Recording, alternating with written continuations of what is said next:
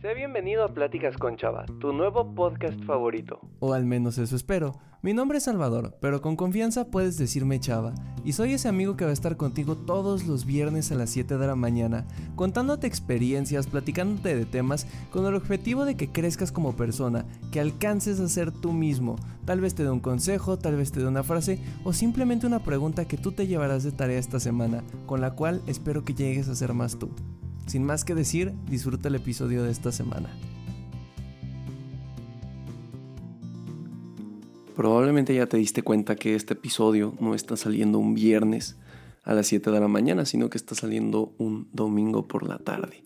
Y la razón de que no sea nuestro horario habitual y la razón de que no haya salido como siempre es porque creo que era una incongruencia y una falta de respeto a mi persona si grababa este episodio todavía en el estado en el que estuve esta última semana. Vamos a recapitular. No sé si alguna vez te ha pasado que llega un momento de la vida en el que estás estresado, estresada, cansado, cansada. Ese momento en el que sientes que ya estás pasando tus límites, en el que sientes que vives para estudiar o trabajar eh, y ya no tienes tiempo para hacer cosas que te gustan, no tienes tiempo para ver series, no tienes tiempo para platicar con tus amigos, no tienes tiempo para nada. Y sientes como poco a poco, aunque a lo mejor duermes tus ocho horas, no te sientes descansado. Sientes que en el día a día te falta energía, que has perdido el interés en muchas cosas que antes hacías, que ahora literalmente si tienes cinco minutos son cinco minutos que quieres aprovechar para dormir. Pues el día de hoy vamos a hablar de algo que se llama burnout. No sé si alguno de ustedes eh, lo escuchó en su momento. em, me parece que fue más popular el término por allá del 2000, eh, más o menos, que fue cuando la Organización Mundial de la Salud, la OMS, lo, lo tipificó y dijo, a ver, burnout es esto. Para los que no conozcan, el burnout bien podría ser descrito como una forma inadecuada, inapropiada, desadaptativa de afrontar el estrés crónico. Específicamente fue diseñado en el área laboral y sus principales rasgos son el agotamiento emocional, despersonalización y disminución del desempeño laboral y personal, afectando así la salud mental de quien lo tiene. Si tradujéramos burnout al español podría decirse como quemado, como explotado, y es esta condición que empezó a surgir y empezó a ser estudiada cuando se dieron cuenta que muchos trabajadores empezaban a dejar de rendir en el trabajo. Y entonces trataron de hacer un análisis de variables y decir, a ver, ¿qué ha cambiado o qué ha pasado para que nuestros trabajadores con el mismo tiempo, con el mismo sueldo, con las mismas herramientas, nos estén produciendo mucho menos de lo que antes hacían? Y se dieron cuenta, como bien se pueden imaginar ustedes, mis queridos amigos, que la salud mental es una parte fundamental para el rendimiento de una persona. Si alguien no se siente bien, si alguien no tiene una buena salud mental, es imposible, imposible que siga cumpliendo con estos parámetros que la sociedad le establece. Y entonces empezaron a estudiar y se dieron cuenta que existe esto que es el burnout, existe la sobrecarga, existe el quemar a la persona. Y es cuando se le ha pedido tanto a alguien, cuando ha dado tanto de eh, esfuerzo físico, mental, que llega un momento en el que el cerebro, como si fuera una máquina, dice, ya no puedo, ya explota. Quiero que se imaginen el cerebro como una caricatura, ¿no? Con ojitos y carita. Entonces nuestro cerebro empieza así, ¿no? Su mañana. Voy a estudiar, eh, tengo que pasar unos exámenes, tengo que hacer unos proyectos. Y luego en la tarde eh, ¿saben qué? Es que tengo que eh, trabajar y tengo que sacar las cuentas y tengo que ver no sé qué. Y en la noche, oye, ¿sabes qué? Es que tengo que terminar unos pendientes de la tarea de la escuela. Y entonces, poco a poco nuestro cerebro, en lugar de ejercitarse como un, un músculo fuerte, lo que está haciendo es quemarse y dice, ya no puedo, ya no aguanto. Es como cuando no dormimos, tenemos tres tazas de café en la sangre y estamos ahí tratando de sobrevivir para entregar tareas. Y el pobre cerebro empieza a echar un mito y, y se nos va. O alguna vez no sé si viste la, la caricatura de Bob Esponja, hay una escena en la que eh, hay muchos mini Bob Esponja en, el cerebro y empiezan a incendiar todo porque no saben qué hacer, pues más o menos es eso. Así es como se ve el burnout. Y creo que no muchas veces hablamos de esto porque tenemos una cultura en la cual siempre decimos es que tienes que dar el doble y tienes que hacer más y más y hacer más y más. Y sobre todo, no quiero sonar aquí un crítico del modelo capitalista, ¿no? Pero me parece que definitivamente influye en la cultura, el modelo económico que tenemos. Y al final, esta idea de tienes que producir más para ganar más, para valer más, es decir, mientras más trabajas, más dinero ganas, mientras más dinero ganas, más vales porque puedes comprarte más cosas, que se ha eh, impuesto en nuestra sociedad. Definitivamente entonces propicia que cada uno se esté sacrificando a niveles en los que tal vez no lo haría. Y no lo digo que de manera consciente, no creo que nadie conscientemente quiera llegar al burnout, espero. Pero uno persigue estas ideas, estos ideales, estas métricas que al final hacen que haya estas consecuencias reales en nuestra salud mental, en nuestra calidad de vida. Y se dieron cuenta también en algunos estudios que a veces podían partir de premisas muy curiosas que tienen las empresas. Si estoy refiriéndome a empresas en este momento es porque de ahí sale el burnout. Ahora lo vamos a aplicar en otras, en otras em, aristas en otras áreas de nuestra vida. Pero se dieron cuenta que no sé si en otros lugares del mundo, al menos aquí en México existe esta cultura de ponte la camiseta de la empresa. Es decir, si tú trabajas ocho horas, ponte la camiseta y trabaja nueve para sacar el trabajo, sin que te paguen horas extra y a lo mucho dándote una pizza al mes. Y las empresas lo ven como es que ese es un buen trabajador, el que se pone la camisa de la empresa, cuando la realidad es que el buen trabajador no tendría por qué ser el que sacrifica su tiempo. Es el que da resultados en lo que la empresa le paga. Pero tenemos esta idea bien loca, como si no fuéramos humanos y la empresa pudiera explotar seres vivos.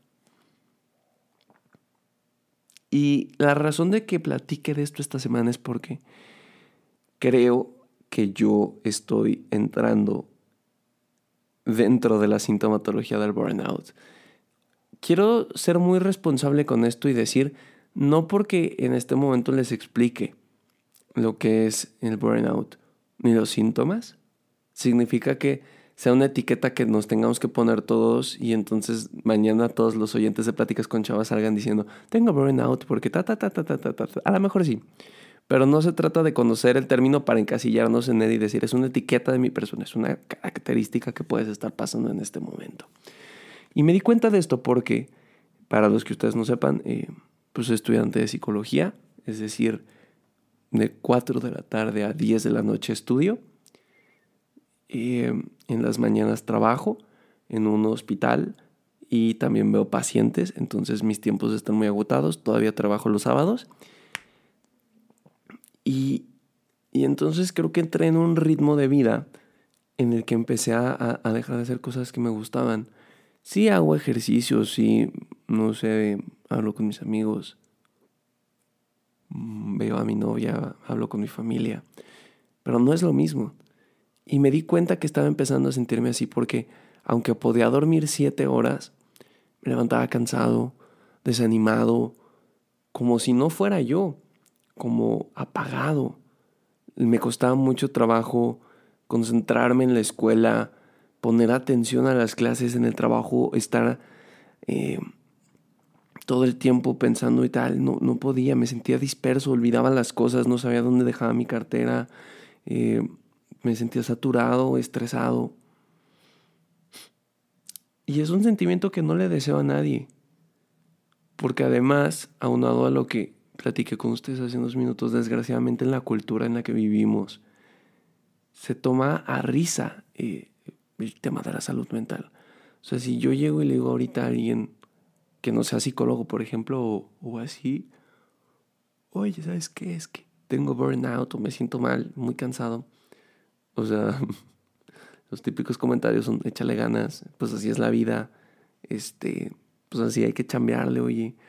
Eh, nada, eso no es nada, yo más en mi momento vivía más estrés.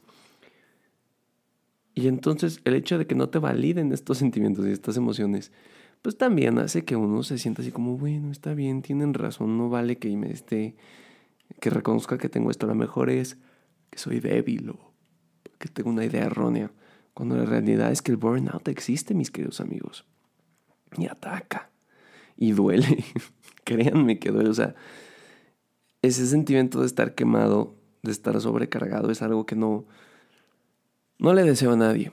Y tan es así que existen inventarios psicológicos que ayudan a medir este desgaste, esta sobrecarga, este burnout. Y se los he aplicado a varios pacientes y les juro que si en este momento me aplican uno a mí, a lo mejor salgo puntuando una nueva categoría arriba de alto.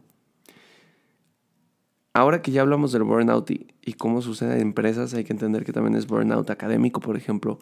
Creo que a muchos nos ha podido llegar a pasar que con la pandemia haber estado, ¿qué fueron? Dos años y medio en clases en línea, eh, todas las cosas que hemos tenido que vivir a lo largo de este COVID-19.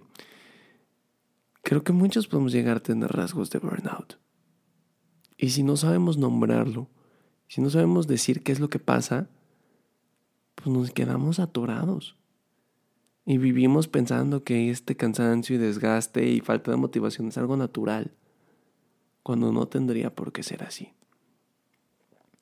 Si me preguntan, Chava, ¿qué hago si yo creo que tengo burnout o qué hago si me he sentido así últimamente? ¿Qué me recomiendas? Y yo creo que mi respuesta sería, si es alto el nivel, ve con un psicólogo, vea que te atiendan mentalmente, necesitamos todos, em, no sé, necesitamos todos esta acompañación, esta acompañación, perdónenme, este acompañamiento, eh, ahí está otro síndrome del burnout, ¿no? la palabra. Necesitamos este acompañamiento em, de un ser, de un profesional que sepa qué, es, qué hacer con esto. Yo lo que he tratado de manejar es ponerme tiempos obligatorios de descanso, 30 minutitos de ver una peli, 30 minutitos de dormir, 30 eh, minutitos de jugar un videojuego, algo, para tratar de recuperar eh, eh, esta parte que siento que ya no tengo vida. Y, avanzar lo más que puedo sin juzgarme y meditar y sobre todo cuidar mi higiene de sueño, mi alimentación, ponerme estrategias para poder cambiar mis controles atencionales para no estar siempre enfocado en la tarea o en el trabajo. Son muchas cosas. Y la verdad es que no me siento... No me gustaría aventarme la responsabilidad de ahorita hacerles una lista de todo lo que puedes hacer para combatir el burnout. Porque creo que es muy específico para cada persona. Y creo que si ahorita lanzo una lista de lo que puedes hacer, muchos a lo mejor no se van a animar a ir al psicólogo porque van a creer que la lista es suficiente. Y, créanme que con el burnout no, no estamos jugando. No se trata de, de que leas una lista y te sientas mejor o que saques a pasar el perro y te sientas mejor. Si ya nos sentimos así, lo ideal sería acudir con un profesional de la salud. Espero que este breve episodio te haya gustado, que hayas aprendido algo, que hayas tratado de entender si eres una persona que a lo mejor se ha sentido cansada y con estas cosas, pues a lo mejor checarte un poco más. Si eres de esas personas que no valida el cansancio de los demás, que lo da por hecho y que dice que así es la vida, te invito a que también en la medida de lo posible y, sin intenciones de juzgarte, trates de ser un poco más comprensivo con aquellos que se sienten así. No hay nada peor que sentirse mal y no sentirse validado al mismo tiempo por ese malestar. Gracias por haber escuchado esto. Espero que te haya sido útil. Si es así, no te olvides dejar un comentario, darle like, compartirlo a través de Insta, a través de mensajes de WhatsApp, de donde tú quieras. Y nada, nos escuchamos la siguiente semana en este podcast. Pláticas con Chava, que tengas un excelente fin de semana y que lo disfrutes al máximo. De igual manera, si tienes cualquier comentario, con mucho gusto lo recibo en mi Instagram, arroba chava-dv, donde siempre, siempre, siempre, siempre te voy a contestar tus mensajes. Hasta la próxima.